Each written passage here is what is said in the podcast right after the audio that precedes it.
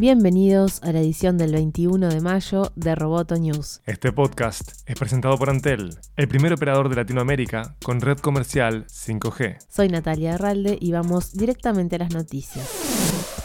Google anunció que no seguirá proporcionando su software a Huawei, lo que constituye un nuevo y duro golpe para la compañía de tecnología china. El bloqueo llega después de que el gobierno de Donald Trump pusiera al gigante asiático en una lista negra y prohibiera a empresas estadounidenses hacer negocios sin autorización. Específicamente, la orden ejecutiva emitida por Trump el 15 de mayo impide a las empresas estadounidenses utilizar servicios de firmas de telecomunicaciones extranjeras que pongan en peligro la seguridad del país. Tras la sentencia, Intel y Qualcomm también suspendieron las actividades comerciales con la marca. Huawei es hoy en día el segundo fabricante de teléfonos del mundo y como la mayoría de los smartphones utilizan el sistema operativo Android de Google.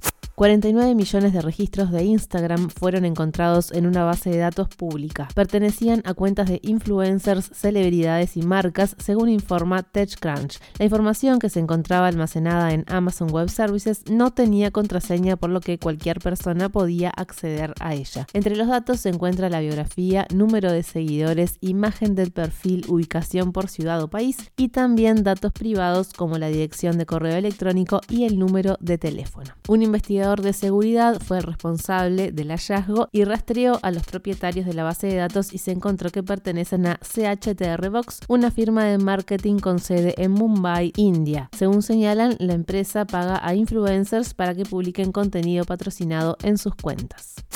Sony y Microsoft anunciaron el 16 de mayo una alianza estratégica para usar la nube con el fin de mejorar sus servicios de streaming de contenido y juegos. Pero esta unión entre competidores no solo tomó por sorpresa a la industria, sino que según Bloomberg también sorprendió a los mismos empleados de la división de juegos de Sony. Según fuentes que cita Bloomberg, los gerentes de la división de PlayStation tuvieron que asegurarle a los trabajadores que los planes en los que ya están trabajando para la próxima generación de consolas de la compañía no se verían afectados por el acuerdo. El anuncio parece haber sido acelerado por el adelanto de Google de su servicio de transmisión en la nube Stadia y la posibilidad de jugar de manera instantánea desde los navegadores sin necesidad de consola.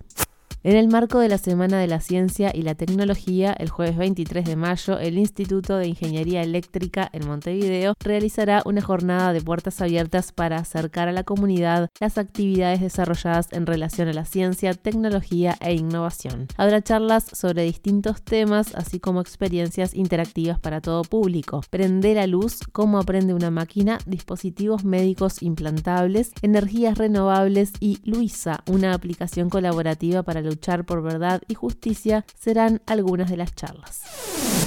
Roboto News es parte de Dopcast. Te invitamos a seguirnos en www.amenazaroboto.com, arroba amenazaroboto y facebook.com barra amenazaroboto. Roboto News fue presentado por Antel. Hasta la próxima.